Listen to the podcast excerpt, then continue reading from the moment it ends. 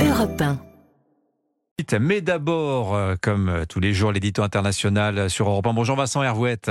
Bonjour Dimitri. Vincent, Donald Trump a remporté euh, les primaires républicaines en Caroline du Sud samedi. C'est le fief de sa rivale Nikki Haley, qui a été gouverneur de cet État et qui a été battu à plat de couture. hein.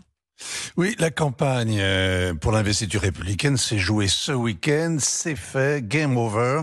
Le cirque Trump va continuer à sillonner le pays. Demain, le Michigan, puis l'Idaho, le Missouri, le Dakota du Nord.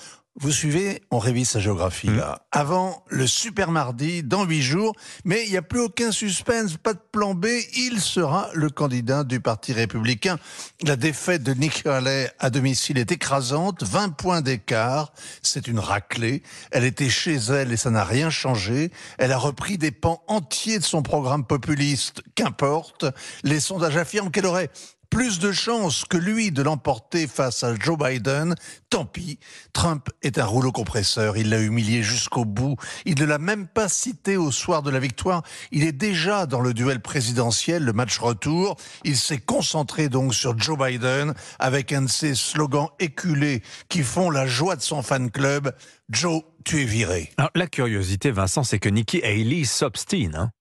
Oui, les sondeurs ne lui promettent que des défaites dans la cascade des scrutins à venir, une vingtaine en huit jours, et elle va tous les perdre. Mais elle prétend continuer à se battre. Pour tous ceux qui ne veulent ni de Biden ni de Trump, les autres candidats républicains se sont couchés avant de faire allégeance au patron.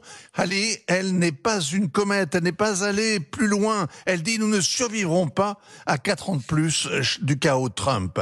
On dirait qu'elle s'ingénie, que lui, pardon, s'ingénie à lui donner raison. Il vient ainsi d'expliquer que se démêler avec la justice le rend sympathique à l'électorat noir, que sa photo anthropométrique l'air renfrogné prise dans le bureau du shérif de Fulton en Géorgie le jour de son arrestation est populaire chez les Afro-Américains. Alors évidemment, les Trumpistes exultent, la grande presse s'étrangle, Nikki Haley dénonce des propos outrageants. Son va-tout, son pari, son secret espoir, c'est la justice, la justice divine qui pourrait terrasser le septuagénaire.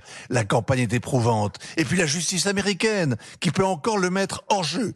Le premier procès pénal est dans un mois. Au total, 91 chefs d'accusation. Les procès civils à New York, en diffamation pour fraude fiscale ou pour avoir surévalué les actifs de l'entreprise. Les poursuites en Géorgie pour avoir tenté de fausser le, le résultat de 2020. Les poursuites fédérales pour les documents top secrets gardés en Floride ou la tentative de fraude avant la passation des Bon, pouvoirs. n'en jetez plus, Vincent. En tout cas, Nikki Haley rêve que Donald Trump soit déclaré inéligible. Ou qu'ils doivent mener campagne derrière les barreaux, pourquoi pas. Elle pourrait alors brandir à Milwaukee, lors de la convention du Parti républicain, les deux pauvres douzaines de délégués qu'elle a obtenus au cours de ses primaires pour imposer sa candidature. Nikki Haley refuse de voir que les Américains se méfient de leur justice politisée encore plus que de leurs élus, qu'ils considèrent que Trump est persécuté.